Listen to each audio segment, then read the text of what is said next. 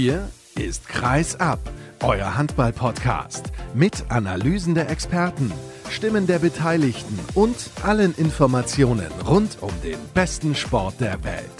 Mit eurem Gastgeber Sascha Staat.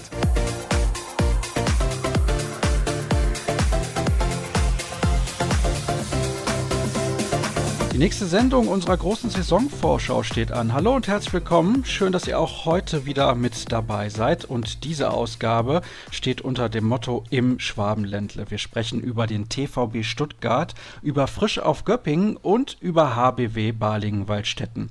Standesgemäß beginnen wir aber in der Landeshauptstadt und dort sitzt ein Experte, der sich bereits seit vielen Jahren mit dem TVB Stuttgart intensiv beschäftigt. Thomas Wagner von der Weiblinger Kreiszeitung. Hallo Thomas. Hallo Sascha. Ja, wir wollen über den TVB sprechen. Das ist eine Mannschaft, die sich in den letzten Jahren, ich würde sagen, durchaus in der Bundesliga etabliert hat, steckte zwar immer im Abstiegskampf, aber vor allem in der Vorsaison mit dem zwölften Platz muss man meiner Meinung nach hoch zufrieden sein. Wie sieht man das in Stuttgart? Ja, da waren sie auf jeden Fall zufrieden mit dem zwölften Platz. Sie haben sich sogar noch ein bisschen mehr erhofft, wenn die Saison nicht abgebrochen worden wäre, weil sie dann einen super Lauf gehabt haben zum Schluss. Und das war eine Saison, die mich insgesamt sehr überrascht hat aus Sicht des TVB, nämlich aus dem folgenden Grund. Im Sommer davor gab es einen großen Umbruch. Warum hat das so gut funktioniert? Anfangs hat es gar nicht so gut funktioniert. Der Start war ja mit 1 zu 11 Punkten ziemlich mager. Der Start ist denen auch noch ziemlich lange in den Kleidern gehangen und haben sich langsam erst aufgerappelt und haben dann vor der, kurz vor der Winterpause dann dreimal gewonnen hintereinander. Das erste Mal überhaupt, seit sie in der ersten Liga sind und haben dann auch wieder dreimal verloren und sind dann zur Winterpause nur zwei Punkte vom Abstiegsplatz weg gewesen, was auch daran lag, dass die, die Eulen in Ludwigshafen überraschend stark waren. Da waren sie schon ein bisschen beunruhigt. Also das hat ein bisschen gedauert und zur Winterpause waren sie nicht so glücklich.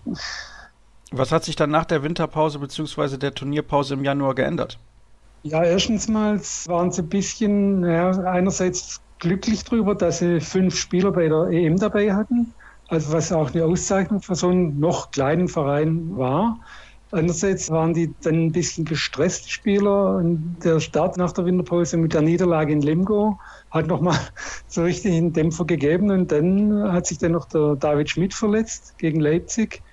Und dann kam die große Wende auch mit der Verpflichtung von Christian Zeitz. Christian Zeitz, der Weltmeister von 2007, wirklich ein genialer Spieler. Das war ein super Schachzug des DVB, muss man dem Verein lassen.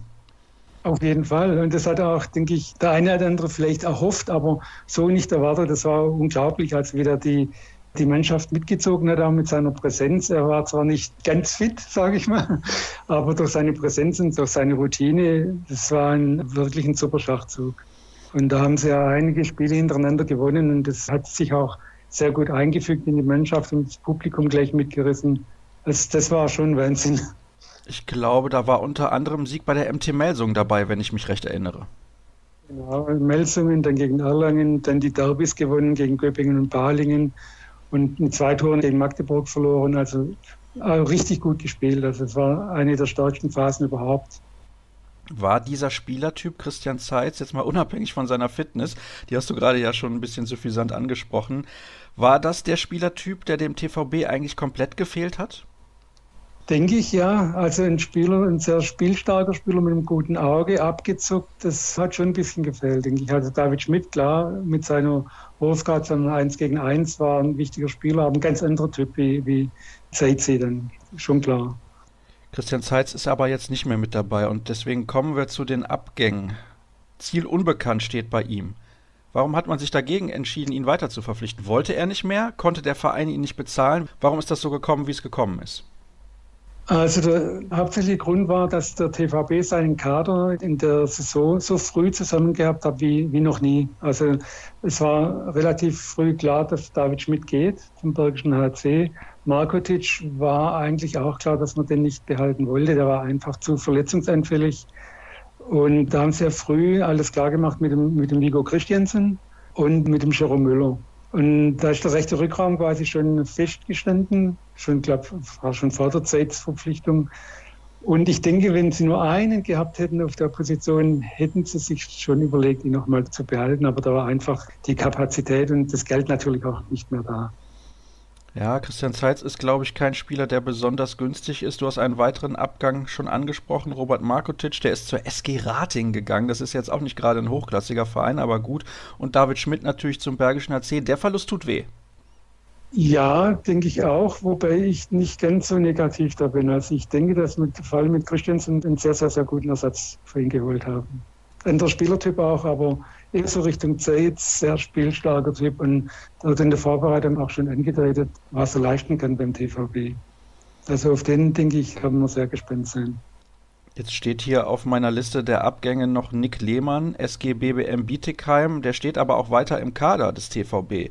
Zweitspielrecht oder was bedeutet das? Genau, genau. Also er, er war ja hinter Yogi Bitter, kam ja kaum zum Einsatz. Das hätte sich jetzt auch nicht geändert. Dann haben sie den Weg gewählt, dass er in Bietigheim Spielpraxis sammelt und wenn, wenn Not am Mann ist, wird er dann beim TVB wieder spielen. Aber da haben sie jetzt ja eine andere Lösung gefunden. Das ist in der Tat so. Und damit kommen wir zu den Neuzugängen. Zwei hast du ja schon angesprochen, aber wir kommen direkt zum Torhüter. Welchen Torhüter hat der TVB denn verpflichtet? Denn ich glaube, viele haben das gar nicht mitbekommen. Ja, Primus Prost, also der ehemalige Göppinger. Das könnte ein ähnlicher Schachzug sein mit Christian Zeitz. Also da haben sie auch, dann denke ich mal, dass die Corona-Geschichte ein bisschen mit reingespielt hat. Und das Heimweh, das der Prost gehabt hat. Er hat ja zuletzt in Wilhelmshaven gespielt, hatte da eigentlich noch Vertrag. Aber die Familie hat jetzt drei Kinder, glaube ich, die hat sich nicht wohlgefühlt da oben. Und er hat nach wie vor seinen Hauptwohnsitz in der Nähe von Göppingen. Und dann hat sich das so ergeben, denke ich mal, dass er auch mit seinen Gehaltsvorstellungen ein bisschen zurückgegangen ist. Und er kann in Göppingen wohnen bleiben. Und das, denke ich, ist eine ganz perfekte Verpflichtung. Also mit diesem Torhüter-Duo, das könnte der große Trumpf vom TVB werden. Ja, in der Tat, zusammen mit Yogi Bitter ist das schon relativ formidabel für eine Mannschaft vom Kaliber des TVB Stuttgart, finde ich auch. Und es gibt noch einen weiteren Neuzugang, Alexander Schulze, relativ jung, aus Kaiserslautern kommt. Der kennt man eigentlich vom Fußball. TUS 04 heißt der Verein. Was ist das für ein Spieler? Ist das ein Nachwuchsmann? Ja, nicht ganz jung, schon nicht mal 20. Das war auch ein Zufall mehr oder weniger, wie man zu ihm gekommen ist. Der, der Michael Schweikart, der Bruder vom Jürgen Schweikart, vom Trainer, der trainiert den Drittligisten Horkheim. Und die Horkheimer haben gegen Danzenberg, wo der Schulze gespielt hat, gespielt und da ist ihm aufgefallen. Und weil der TVB ja auf links außen nur einfach besetzt ist mit Patrick Zieger, hat man ihn sich quasi geangelt. Das ist ein guter Spieler, hat leider jetzt ein bisschen Pech gehabt. Er kam schon verletzt und hat sich jetzt leider wieder verletzt in den Bändern im Fuß und fällt im Moment gerade aus, aber ich denke, dass er in zwei Wochen wieder fit ist. Aber ein guter Mann hinter Patrick Zieger auf jeden Fall. Du hast jetzt gerade Dansenberg gesagt. Der Verein ist eigentlich auch als TUS 04 Dansenberg bekannt, aber ich glaube, da gab es irgendwie eine Umbenennung. Keine Ahnung. Jedenfalls TUS 04 Kaiserslautern Dansenberg. Und zwei weitere Neuzugänge hast du eben auch bereits erwähnt. Vigo Christiansson, junger Isländer, und Jerome Müller. Also, das sind natürlich zwei Leute, da sollte der TVB eigentlich ganz gut aufgestellt sein. Denke ich auch. Also sie sind zwar vom Spielertyp ähnlich, also keine so die großen Shooter. Jetzt ist auf der anderen Seite der der Dominik Weiß und Adam Lönn sind, aber die spielerische Komponente, denke ich, werden die beiden den TVB weiterbringen. Also wie gesagt, vor allem Christians und Jerome Müller hat jetzt auch schlechte Probleme, ein bisschen Anfälligkeit, Verletzungsanfälligkeit, auch noch nicht so viel gespielt jetzt in der Vorbereitung, aber der Christiansen, toller Spieler einfach. Und dann gucken wir mal auf die mögliche erste Sieben, beziehungsweise bevor wir das tun, würde ich gerne von dir wissen, was ist denn das Ziel? Was sind die Erwartungen beim TVB für die kommende Saison? Sie wollen sich ein bisschen nach vorne orientieren, wie eigentlich jedes Jahr. Also so Richtung Platz 10, denke ich mal, wollen sie schon sich orientieren. Ja, das ist doch relativ ambitioniert. Also Klassenerhalt ist eigentlich gar kein Thema mehr? Nee, denke ich nicht. Also das, das kann auch nicht das Ziel sein, denke ich. Jetzt sind sie ja auch relativ gefestigt. Die Mannschaft ist ja fast zusammengeblieben. Gut, der rechte Rückraum ist neu und durch die Verpflichtung eben vom Primus Prost denke ich, dass sie da nochmal deutlich zugelegt haben, dass die Last nicht nur auf Yogi Bitter liegt. Das war in den letzten Jahren schon ein bisschen ein Problem. Wenn Bitter mal ein schlechteres Spiel hatte, dann war der Mann dahinter eigentlich nicht in der Lage, ihn adäquat zu ersetzen. Genau, du sagst, das war es seit Jahren schon. Also so ein gutes Torhüter-Duo hat der TVP schon, schon lange nicht mehr gehabt. Gut. Wenn überhaupt. Ja, das wage ich auch zu bezweifeln, dass man da mal so ein gutes Duo beisammen hatte und dementsprechend finde ich, ist der TVB da sehr, sehr gut aufgestellt. Aber es gibt natürlich keine Zweifel daran, dass Johannes Bitter auch die Nummer 1 im Tor bleiben wird. Und dann gehen wir mal weiter, was die Positionen angeht. Patrick Zieker, der Nationalspieler auf links außen, Sascha Fatteicher auf rechts außen. Also da muss ich sagen, der hat eine sehr gute Entwicklung genommen. Ja, aber nicht nur er, auch der Tim Wieling, der andere Rechtsaußen, der nicht so viel gespielt hat, aber auch jetzt in der Vorbereitung sehr, sehr starke Spiele gemacht hat. Also die sind beide denke ich, die schenken sich kaum was. Also sind beide sehr gut. Also auf Außen mit Sieger, Schulze, Pfatteicher, Wieling, da hat der TVB die geringsten Sorgen, behaupte ich mal. Und im Tor natürlich. Dann schauen wir mal weiter auf die Kreisläuferposition. Da haben wir zwei Spieler, die eigentlich dort den Ton angeben. Sarko Peschewski, das ist ein Mazedonier, der spielt eigentlich nur in der Offensive. Ich finde, der hat sich eigentlich ganz gut eingefügt, hat 58 Tore erzielt in 27 Spielen und Samuel Röttlisberger, der Schweizer, der eigentlich nur in der Abwehr zum Einsatz kommt. Die ergänzen sich. Also ich finde das Duo gar nicht so schlecht. Ja, aber da gibt es sicher noch Luft nach oben. Also das Kreisspiel, das hat man jetzt an der Vorbereitung gesehen, das ist noch nicht stabil. Pesewski hat gute Spiele gemacht, du hast gesagt, aber hat auch keine so gute Spiele gemacht. Und Samu Rötlisberger, du hast auch angedeutet, der spielt ja eigentlich nur in der Abwehr. Durch den Abgang von Manu Spät soll er jetzt auch verstärkt im Angriff zum Einsatz kommen, was ja auch naheliegend ist. Nur hat er jetzt noch nicht so viele Spielanteile gehabt, also er wird sicher noch, noch brauchen, um sich da zurechtzufinden. Gut, dass du ihn noch ansprichst. Ich hätte ihn beinahe vergessen. Menschenskinder, was ist denn da los? Fast Marian Michalzik vergessen bei den Füchsen Berlin und jetzt fast Manuel Spät vergessen beim TVB Stuttgart. Der ist zum FC Porto gegangen. Vielleicht kannst du ein paar Sätze noch über ihn verlieren, der ein absoluter Bundesliga-Dauerbrenner gewesen ist. Ja, klar, also seine sportliche Vita, klar, toller Spieler, aber auch menschlich ein super Typ. Und das denke ich schon, dass der, ja, dem trauern sie auch nach, die Fans auf jeden Fall, aber da war einfach vom TVB die Devise, den Kader zu verjüngen, was wir in letzter Zeit öfters mal gemacht haben, mit Simon Baumgart nicht mehr verlängert, dann mit Mimi Groß damals. Das war einfach der Plan. Jetzt, er hat schon noch spekuliert, er wollte noch ein Jahr zumindest hier bleiben. Beim TVB hat er auch eine super Rückrunde gespielt. Aber gut, dann hat er sich jetzt anders entschieden. Und ich denke, die Wahl mit Porto, war hervorragend. Er fühlt sich super wohl. Ich habe mal mit ihm gesprochen. Tolle Stadt, tolle Mannschaft, auch kann Champions League spielen und er trifft halt dort auf Gibril Mbenge, ehemaligen TVB-Spieler, mit Andersen, den Trainer, den er in Göppingen schon gehabt hat. Also das war eine gute Wahl und er und die Familie fühlen sich sehr wohl. Obwohl er ja eigentlich so Heimatmensch ist, also so ein richtiger Schwabe durch und durch, hat, glaube ich, auch in Göppingen jahrelang Sarko Jejum immer wieder Dialektwörter beigebracht. Das fand ich ganz amüsant, wenn Jejum dann irgendwo in den sozialen Kanälen versucht hat, da die Sätze nachzusprechen. Aber das ist ein anderes Thema. Wir werden übrigens mit Manuel Spät im Verlauf der Saison sicherlich mal sprechen hier im Interview der Woche und nochmal einen Blick werfen nach Porto. In der vergangenen Saison war ja auch Gibril Mbenge zu Gast und der hat geschwärmt von diesem Verein, hatte ein klein wenig Heimweh, aber hat noch nochmal den Vertrag um zwei Jahre verlängert. Also so schlecht kann es in Porto nicht sein, da bin ich mir relativ sicher. Du hast ja gerade gesagt, dieses Kreisläufer-Duo, du hast da so ein klein wenig Bauchschmerzen. Warum hat denn der TVB gesagt, wir holen nicht noch einen dritten Mann, nachdem Manuel Spät den Verein verlassen hat? Ja, weil dann der Rötlisberger dann wahrscheinlich wieder weniger zum Einsatz gekommen wäre. Man will ihn einfach nicht nur in der Abwehr, sagen wir mal, einsetzen, sondern auch vorne. Und natürlich spielt auch Corona-mäßig die, die Kasse eine Rolle denke ich, ohne Corona hätten sie sich vielleicht überlegt, gar noch jemanden zu holen. Aber sie haben ja noch einen, einen, Spieler, der wird jetzt hier nicht so erwähnt, in der Hinterhand, einen sehr, sehr talentierten jungen Spieler, 17 Jahre alt, der Finn Nikolaus, Jugendnationalspieler, der jetzt eine Vorbereitung auch schon gespielt hat. Der wird jetzt zwar jetzt nicht kurzfristig dabei sein, aber wenn es irgendein Problem gibt, wird er auf jeden Fall zum Kader stoßen. Der spielt jetzt hauptsächlich in der Baden-Württemberg-Oberliga in der zweiten Mannschaft. Könnte er noch A-Jugend spielen das ist ein super talentierter Spieler. Ich denke, dass sie den auf lange Sicht oder mittlere Sicht auf jeden Fall da einbauen. Ist ein Kreisläufer. Jahrgang 2003. Mein lieber Mann, ich weiß nicht, ob er der jüngste Spieler in der Bundesliga ist, da habe ich jetzt gerade nicht den Überblick, aber verdammt jung ja. ist er auf jeden Fall. Ja, der hat letztes Saison ja gespielt, nicht eingesetzt worden, hat, glaube ich, zweimal ganz kurz gespielt und war der jüngste Bundesliga mit 16, jüngste Bundesligaspieler aller Zeiten.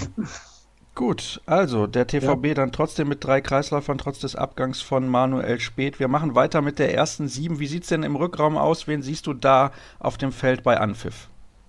Schwierig zu sagen. Da gibt es, denke ich mal, ausgeglichene Spieler, wo man nicht sagen kann, das ist die absolute Nummer eins. Also auf Mitte normalerweise für Rudi Faloegi, wobei er auch in der letzten Saison nicht ganz so stabil gespielt hat, hat immer zu kämpfen gehabt mit leichten Verletzungen. Max Häfner, denke ich, die schenken sich nicht so viel, fast ausgeglichen.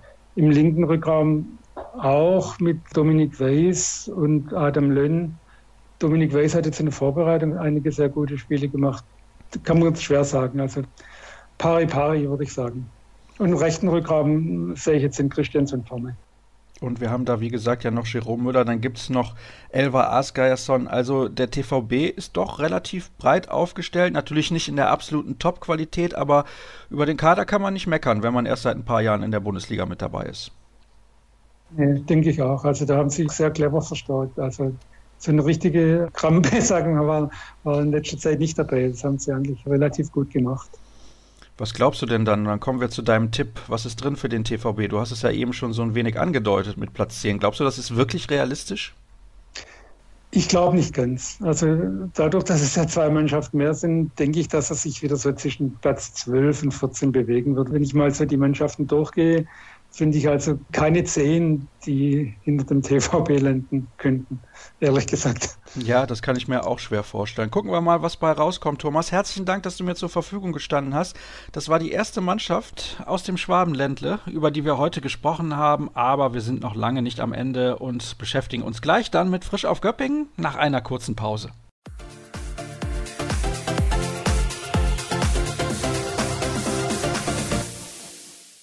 Die Reise geht weiter durchs Schwabenland und wir reisen von Stuttgart nach Göppingen. Gut eine halbe Stunde bis 40 Minuten braucht man, wenn viel Verkehr ist, wahrscheinlich auch mal länger. Jemand, der das auf jeden Fall weiß, ist Harald Beetz von der NWZ, von der Neuen Württembergischen Zeitung. Hallo Harald. Hallo Sascha. Es geht natürlich auch schneller. Die Straße, die B10, ist zweispurig ausgebaut. Man kann es auch in einer halben Stunde gut schaffen. Musst du diese Strecke häufiger fahren? Nein, eigentlich nicht. Zum Auswärtsspiel der Göppinger in Stuttgart dann ja, aber ansonsten eigentlich eher selten. Und wir fokussieren uns ja auch nicht auf den TVB Stuttgart, das haben wir eben gemacht. Wir sprechen jetzt über Frisch auf Göppingen und es war das zweite Jahr von Hartmut Meyerhofer als Trainer bei Frisch auf. Im ersten Jahr ist er Achter geworden und ich weiß noch, letztes Jahr haben wir darüber gesprochen, dass vor allem zu Hause die Ergebnisse besser werden müssen. War das denn in der vergangenen Saison so, die man auf dem elften Platz abgeschlossen hat? Ich glaube, dieser elfte Platz täuscht ein bisschen, weil ich denke, man hätte zu Saisonende hin noch zwei, drei Plätze gut machen können, wenn es richtig gelaufen wäre. Also davon gehen die Göppinger auch aus und ja, die Ergebnisse sprachen auch dafür.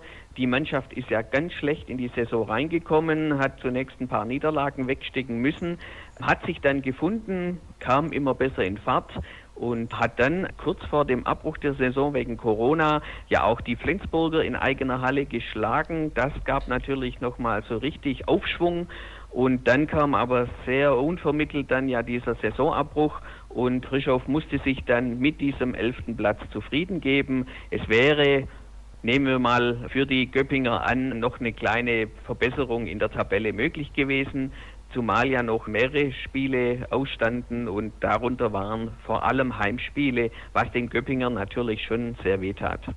Also relativ unglücklich gelaufen, natürlich für alle Mannschaften, aber im Speziellen, was das angeht, für Frisch auf Göppingen, denn sie hatten so richtig Fahrt aufgenommen, unter anderem, du hast es gerade angesprochen, mit diesem famosen Sieg gegen die SG Flensburg-Handewitt. Es gab eine schwere Verletzung für Sebastian Heimann, der hatte sich das Kreuzband gerissen während der Saison, konnte nur neun Spiele absolvieren, das hat man schon gemerkt. Das hat man natürlich gemerkt. Er hatte sich ja im Jahr davor immer mehr etabliert in der Mannschaft, ist dann zu einer festen Größe geworden, trotz seines jungen Alters. Und ja, diese Verletzung hat natürlich die Mannschaft beeinflusst. Das war auch ein Schock, als das jetzt wieder passiert ist. Sebastian ist ja schon ein bisschen auch gebeutelt, hatte jetzt schon mehrere größere Verletzungen. Jetzt noch diese Kniegeschichte mit dem Kreuzband und die Mannschaft war dann schon auch beeindruckt, hat einen Stabilisator verloren und Trischow hat ja dann den Puya Nurusinesat auch nachverpflichtet, um einigermaßen praktisch über die Runden zu kommen bei der engen Personallage.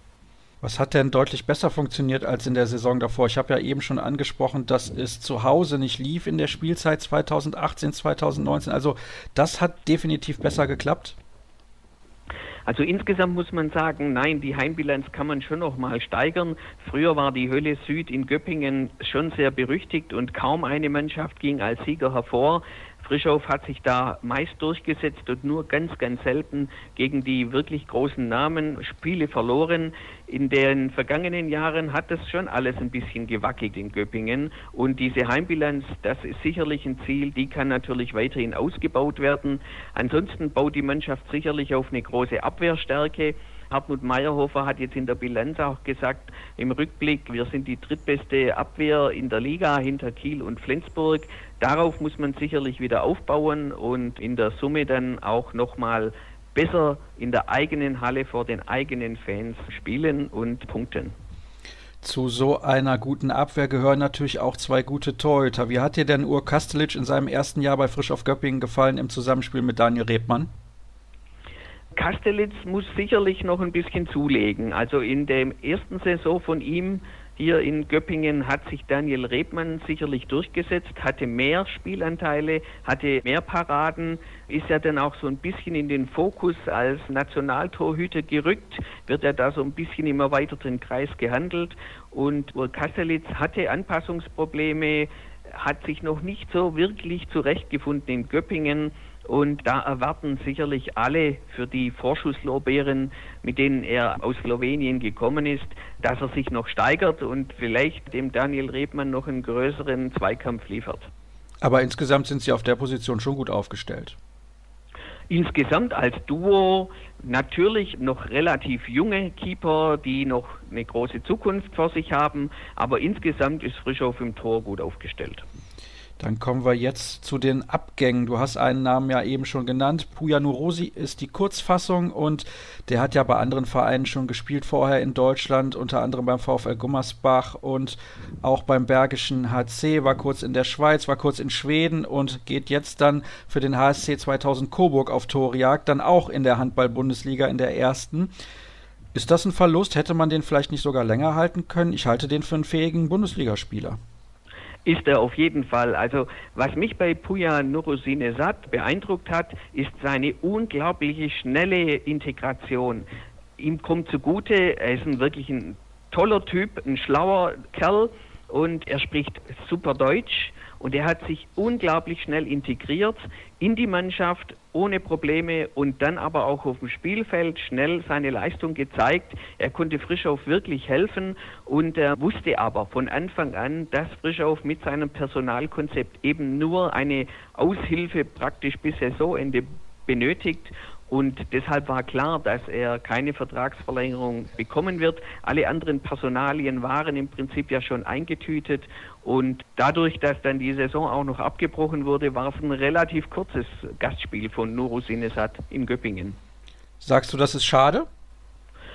Ich hätte ihn gerne auch noch länger gesehen. Jetzt kommt er eben mit Coburg dann nach Göppingen.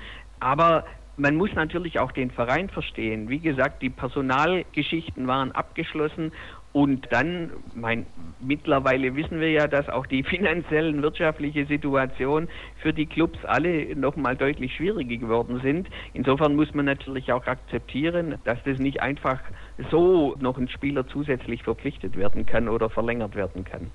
Ein weiterer Abgang ist Josep Peric, der ist nach Mazedonien gegangen zu Pelista Bitola und ja, liebe Hörer, das habt ihr wahrscheinlich schon mal gehört und ich möchte es euch nochmal ans Herz legen und empfehlen, weil es sehr viel Arbeit war, aber auch sehr viel Spaß gemacht hat und ich glaube, es ist auch was Schönes bei rausgekommen. Die Hölle von Bitola, unsere erste Podcast-Story, könnt ihr immer noch hören. Damals musste der TBV Lemgo 1996 auch nach Bitola und ist im wahrsten Sinne des Wortes durch die Hölle gegangen. Ist Josep Peric ein Verlust für Frisch auf Göppingen?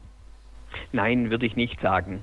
Josip Peric hat zwar eine große Affinität zum Ball, kann mit dem hervorragend umgehen, aber er hat körperlich nicht die Ansprüche erfüllt, konnte sich im Rückraum Mitte nicht wirklich durchsetzen. Seine Anspiele waren fein, aber er hat zu wenig Torgefahr ausgestrahlt, er war zu berechenbar. In der Abwehr war er natürlich auch jetzt keine Verstärkung für Frischhof Göppingen. Ich denke, der Entschluss, sich von Peric zu trennen und den Vertrag nicht zu verlängern, war richtig. Und Tim Kneule und Janus Marason werden ja jetzt äh, die neue Rückraummitte bei Frischhof Göppingen bilden. Ein weiterer bekannter Name, der den Verein verlassen hat, wobei Josip Peric ist jetzt nicht so bekannt, aber Ivan Sliskovic auf jeden Fall, der ist zum FC Porto gegangen und immer hatte ich gedacht, Mensch, Sliskovic und Heimann zusammen. Eigentlich ein super Duo auf halb links, aber es hat nicht geklappt. Er hat immer wieder auch kleinere körperliche Wehwehchen mit sich gebracht und konnte sich nie so richtig durchsetzen. War so mein Eindruck aus der Ferne. Sliskovic hat sich auch etwas schwer getan, war aber sicherlich ein stabiler Faktor letztlich, keine überragende Figur jetzt bei Frischhof Göppingen. Sein Abgang, ja gut, der Vertrag lief aus, er ist mit anderen Vereinen im Gespräch gewesen und hat sich letztendlich für den FC Porto in Portugal entschieden. Sicherlich auch der Anreiz, jetzt mit den Portugiesen dann Champions League zu spielen. Und er kommt ja jetzt dann auch zu einem ehemaligen Göppinger Trainer, nämlich Magnus Andersson, den er allerdings aus Göppingen noch nicht kennt. Für ihn ist Magnus Andersson dann ein neuer Coach in Porto. Nicht neu ist er ja für Manuel Speth, haben wir eben drüber gesprochen mit dem Kollegen Thomas Wagner. Und dann haben wir hier auf der Liste noch Tim Sörensen stehen. Und jetzt werden sich viele fragen, Tim Sörensen, wer ist das denn? Und das ist auch der Eindruck, den man hat, wenn man sich an ihn zurückerinnert. Hat man so gar nicht auf dem Schirm. Ja, auch Tim Sörensen hat jetzt nicht so viel beigetragen zu den Göppinger Erfolgen. Er hatte natürlich einen ganz schwierigen Start, denn er war lang an der Achillessehne verletzt, hat im ersten Jahr auf Kast nicht gespielt. Im zweiten Jahr hat er sich dann mit Marco Rentschler auf rechts außen abgewechselt. Dann hat der Verein entschieden, auf eine junge Schiene zu setzen mit Axel Goller, der jetzt zweiter Mann ist hinter Marco Rentschler. Für Tim Sörensen war kein Platz mehr und er spielt ja jetzt in Zukunft in seiner dänischen Heimat. Das tut er und du hast gerade einen Neuzugang schon angesprochen. Axel Goller, junger Rechtsaußen vom VfL Fullingen gekommen. Jahrgang 2000 wird die Nummer 2 sein, hinter Marco Rentschler, der da etabliert ist auf dieser Position. Es gibt aber noch weitere Neuzugänge und die kommen beide, also die prominenten Namen kommen beide aus Aalborg, aus Dänemark, nämlich Tobias Ellebeck und Janus Marathon. Welche Positionen werden die besetzen? Ja, Tobias Ellebeck und Janus Marathon, beide vom dänischen Meister aus Aalborg gekommen. Natürlich dementsprechend groß sind die Erwartungen in Göppingen, gerade auch von den Fans. Ellebeck wird im linken Rückraum zu Hause sein, zusammen mit Sebastian Heimann. Und Janus Marathon ist ja isländischer Nationalspieler, ist auch international durchaus schon aufgefallen für die Isländer auf der Mitteposition. Er wird mit Tim Kneule zusammen die Spielmacherposition übernehmen. Und einen Mann hast du mir noch empfohlen, über den wir sprechen sollten im Vorfeld unserer Aufzeichnung. Oskar Neudeck, wer ist das? Ja, das ist ein ganz junger Kerl, noch ein richtiger Schlacks, der sicherlich gewichtsmäßig, muskulär noch ein bisschen zulegen muss, aber ist ein Riesentalent aus der Göppinger Nachwuchsschule, der hier in Göppingen groß geworden ist, gerade Abitur gemacht hat, ist 18 Jahre jung, wird jetzt nach dem Abitur in den Sportförderkader bei der Bundeswehr einsteigen und gleichzeitig voll schon im Kader von Frischhof Göppingen mittrainieren. Er spielt auch im linken Rückraum, wäre also praktisch der Backup für Heimann und Ellebeck ist ein Kerl von der Statur, der schon jetzt in der Vorbereitung im Abwehrmittelblock geprüft wird und er zeigt sich sehr lernwillig. Hartmut Meyerhofer, der Trainer, ist einer, der ja viel auf junge Spieler setzt und ihnen wirklich jetzt auch gerade in der Vorbereitung viele Einsatzchancen gibt.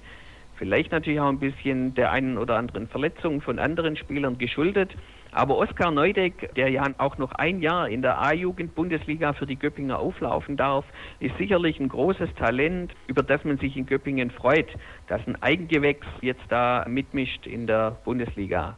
Ist ja auch ein bisschen länger her, dass das das letzte Mal der Fall war so ein richtiges Eigengewächs, das wirklich in Göppingen groß geworden ist, das ist richtig. Es gibt sicherlich einige Spieler aus der Region, da ist man auch stolz, dass man diese Verbundenheit zum Schwabenland hat. Aber ein richtiges Eigengewächs, ja, das ist jetzt Oskar Neudeck, aber auch zum Beispiel Torhüter Daniel Rebmann ist ja in Göppingen groß geworden und hat dann den Weg in den Bundesliga-Kader gefunden. Eine der wenigen Ausnahmen. Aber es ist auch nicht so sonderlich leicht, immer diesen Sprung zu schaffen von der eigenen Jugend in eine Profimannschaft, insbesondere wenn die in der ersten Liga beheimatet ist. Schauen wir auf die mögliche erste Sieben. Ich glaube, die Außenpositionen sind relativ deutlich, da müssen wir gar nicht drüber diskutieren. Marcel Schiller, der Nationalspieler auf Linksaußen und Marco Rentschler auf Rechtsaußen, am Kreis offensiv Kresimir Kosina und in der Abwehr kann dann auch noch Jakob Bagerstedt aushelfen. Der hat natürlich auch in der Offensive die ein oder andere Qualität, aber da ist Kosina Rosina ihm ein wenig voraus. Und dann ist natürlich besonders interessant der Rückraum, weil du ja eben auch gesagt hast, Daniel Rebmann ist die Nummer eins zwischen den Pfosten. Konzentrieren wir uns auf die drei zentralen Positionen. Da haben wir relativ viele Kandidaten. Zum Beispiel auf halb rechts. Nikolai Teilinger hat tatsächlich alle Spiele absolviert in der vergangenen Saison. Da hätten wenige mitgerechnet. Und wir haben ja auch noch Nemanja Selenovic. Wie siehst du da die Situation zwischen den beiden? Also im Moment wird sicherlich oder zu Saisonbeginn wird wahrscheinlich Nikolai Teilinger etwas die Nase vorn haben und das ist allein einer langwierigen Schulterverletzung von Nemanja Selenovic geschuldet, der jetzt gerade erst wieder auf dem Weg zurück in die Mannschaft ist. Er hat sich eine Sehne in seiner linken Wurfschulter gerissen, wurde dann in Stuttgart operiert und hat sich jetzt in dieser Corona-Phase zurückgekämpft hat zuletzt jetzt in der Vorbereitung seine ersten Versuche wieder in der Mannschaft unternommen, aber er wird sicherlich noch Zeit brauchen, bis er wieder das absolute Selbstvertrauen in seine Schulter hat und ein vollwertiger Einsatz in Frage kommt. Dann schauen wir weiter auf die nächste Position. Du hast auch eben schon erwähnt, es gibt jetzt zwei hochkarätige Spielmacher, nämlich Smarason und Tim Kneule. Ist das ein offenes Rennen?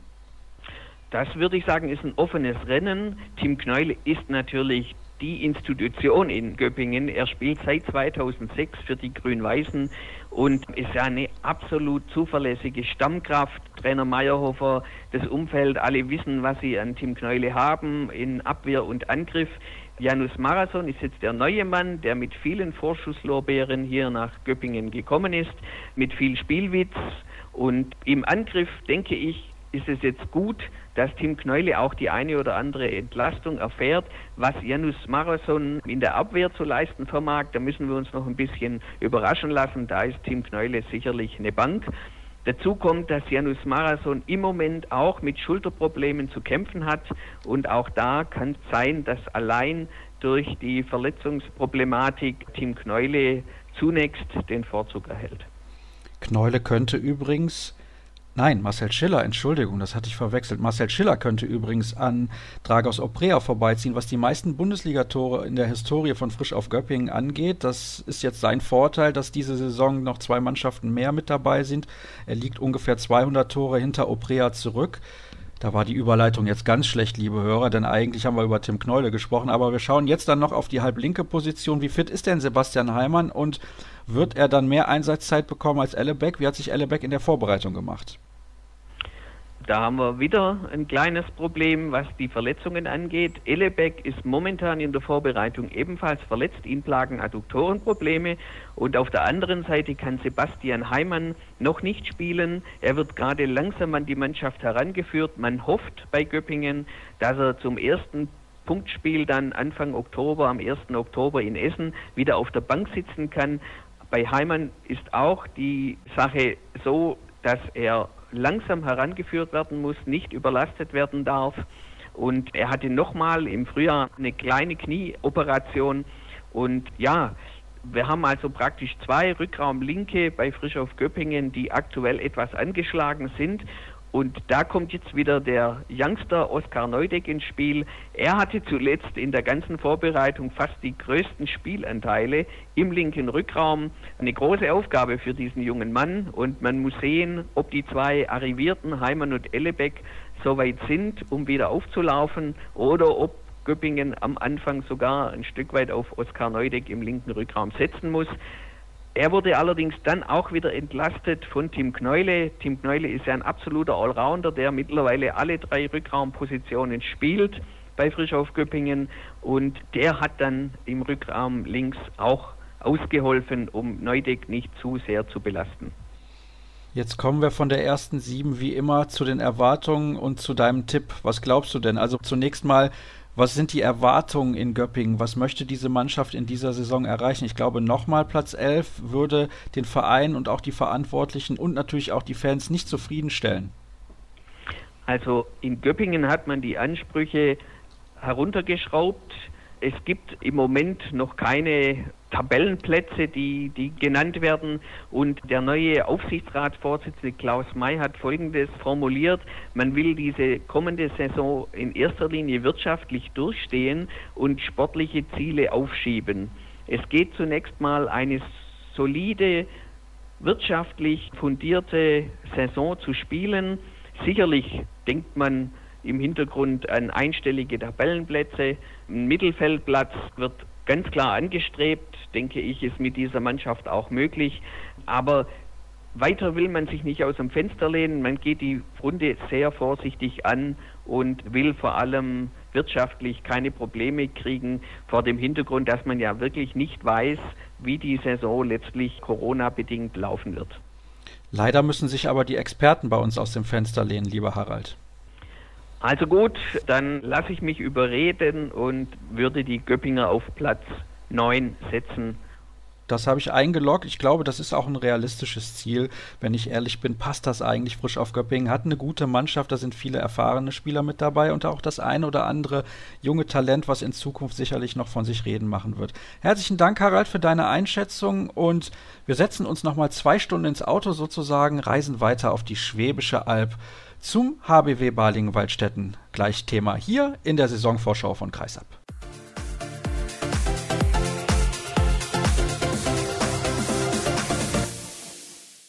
Einen haben wir noch, beziehungsweise eine Kollegin haben wir noch in der heutigen Ausgabe der Saisonvorschau im Schwabenländle. HBW Balingen-Waldstätten ist eine ganz interessante Mannschaft, wie ich finde.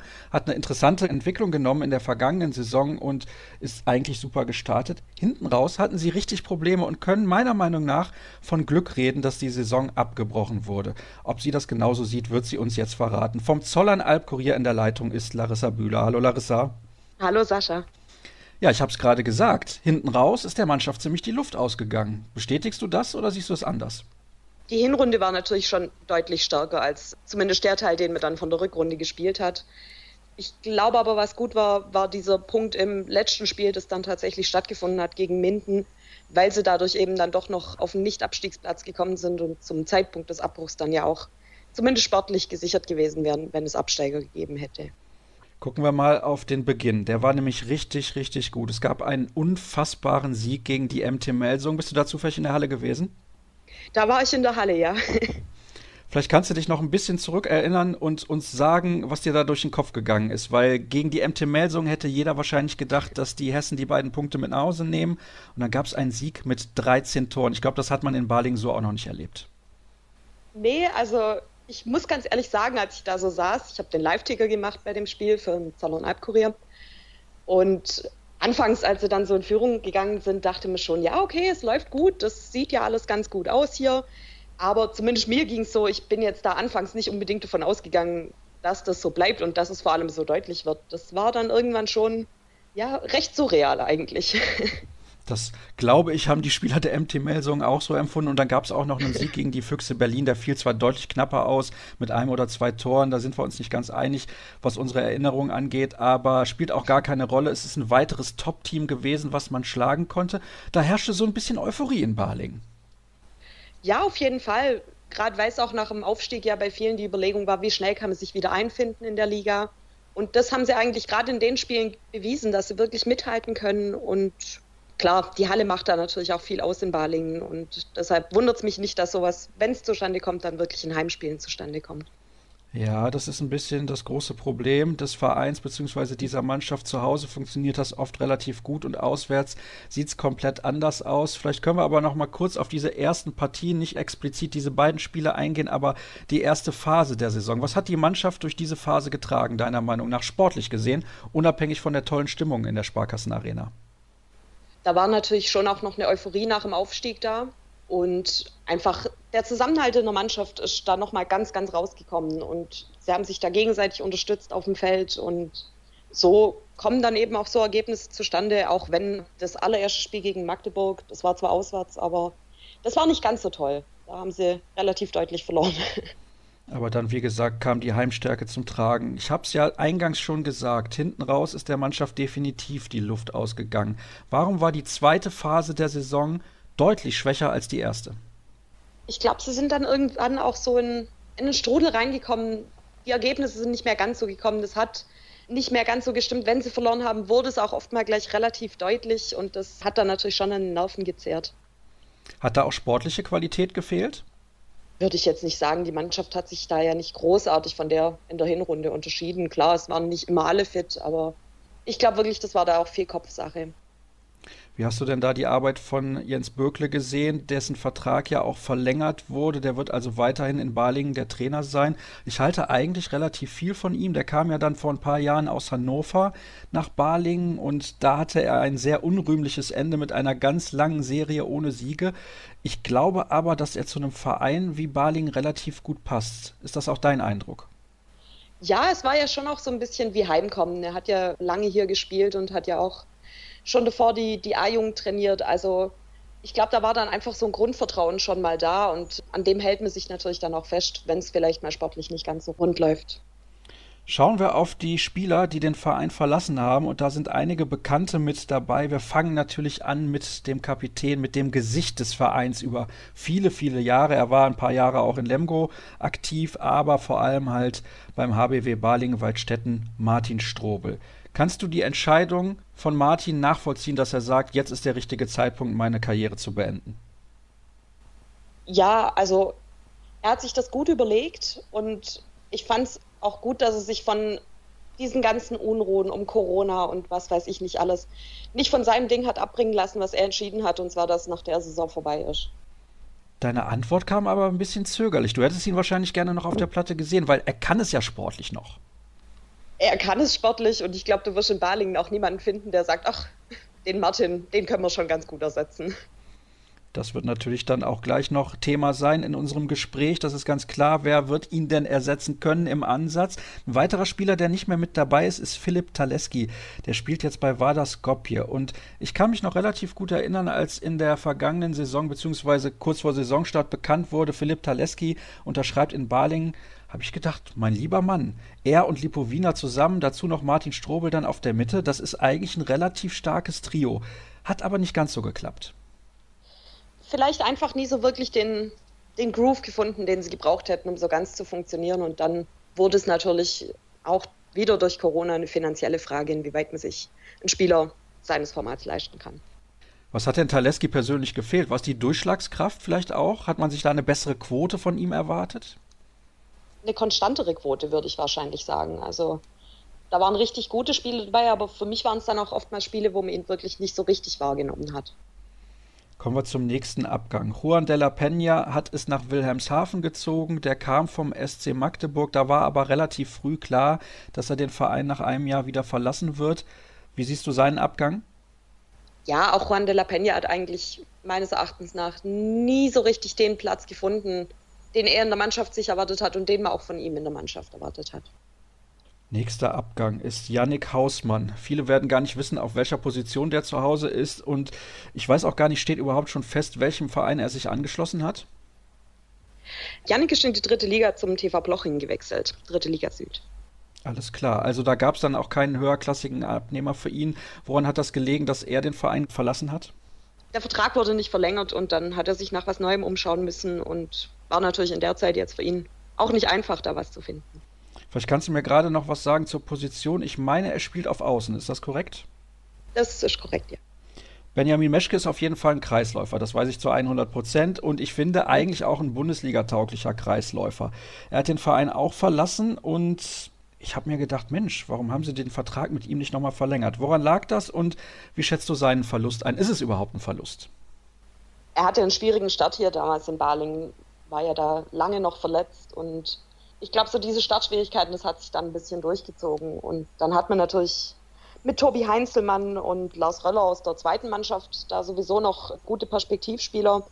Und die Verpflichtung von Fabi Widerstein war auch sinnvoll. Er hat ja auch in der Vergangenheit schon in Berlin gespielt gehabt. Und ich denke, das kann sehr gut funktionieren mit ihm und Manni Niemeyer. Genau, Manni Niemeyer bzw. Marcel Niemeyer sprichst du da schon an. Der ist gesetzt als Kreisläufer. Und einen Neuzugang hast du auch schon angesprochen, nämlich Fabian Widerstein, ehemaliger Jugendspieler aus Balingen. Kommt von welchem Club und was traust du ihm zu? Er kam von der HSG Konstanz zurück und ich glaube wirklich, er kann hier den nächsten Schritt machen, sich wirklich auch in der Bundesliga zu etablieren. Das Potenzial ist auf jeden Fall da und der Wille auf jeden Fall auch. Und zwei weitere Namen haben wir noch. Moritz Strohsack ist der erste. TuS Altenheim, der ehemalige Verein. Was ist das für ein Spieler? Und der Name Strohsack, den hat man auch schon mal gehört. Moritz Strohsack ist quasi der Nachfolger von Yannick Hausmann, spielt jetzt da auf rechts außen. Hat mir bisher in der Vorbereitung sehr gut gefallen. Er hat mir auch schon letzte Runde gut gefallen, als er ja schon die ersten Schritte in der ersten Mannschaft beim HBW gemacht hat und ja auch in der zweiten Mannschaft in der dritten Liga wirklich eine tragende Rolle hatte. Und jetzt kommen wir zu dem Neuzugang, von dem sich alle viel erhoffen. Das haben wir letztes Jahr, also wir, die den Handball beobachten und den Verein, auch schon bei Philipp Taleski gedacht, das habe ich eben ja schon gesagt. Aber James Junior Scott kommt vom HBC Nord aus Frankreich, ausgestattet mit einer unglaublichen Sprungkraft. Und jetzt frage ich mich, ist das jemand, der diese Mannschaft auch weiterbringen kann im Gegensatz zu Taleski? Unterscheidet die beiden vielleicht auch ein bisschen was? Und welche Eindrücke hast du von ihm nach den ersten Wochen der Vorbereitung? Die Sprungkraft ist natürlich Wahnsinn. Also schon da die Trainingseindrücke, wenn man mal kurz geschaut hat, das war schon einfach nochmal eine andere Qualität, die er da mitbringt. Und was mir jetzt aber auch sehr gut gefallen hat und was auch die Verantwortlichen gesagt haben, er hat sich schon in der Abwehr jetzt in den paar Wochen Vorbereitung massiv weiterentwickelt. Das war so anfangs nicht ganz seine Stärke, da hat man ihn doch schon eher in, im Angriff gesehen und da macht er sich jetzt wirklich schon sehr gut. Man spricht ja dann immer so von einem Königstransfer, aber das ist definitiv der Königstransfer. Ich würde schon sagen, ja. Und der wird natürlich auch in der ersten sieben stehen. Über die sprechen wir gleich. Ich würde nämlich eine Sache noch ansprechen, weil du gerade gesagt hast, James Junior Scott hat sich in der Abwehr so verbessert in den ersten Wochen der Vorbereitung. Das war in der letzten Saison ja nicht das Gelbe vom Ei beim HBW mit der Abwehrarbeit. Nee, und es ist ja eher untypisch von HBW. Da ist ja die Abwehr schon immer sehr, sehr wichtig und daraus haben sie, glaube ich, auch viel gelernt aus der letzten Runde. Und gerade die Spiele jetzt beim BGV Cup in den letzten Wochen haben schon gezeigt, dass die Abwehr wirklich gut steht und dass das dieses Jahr deutlich besser aussehen kann. Einen Neuzugang haben wir noch, bevor ich den vergesse. Björn Zintel kommt vom TV Hüttenberg, spielt auf Rückraum Mitte und der Name wird dem einen oder anderen Handballfan was sagen. Ist ein typischer Transfer für den Verein, würde ich mal behaupten.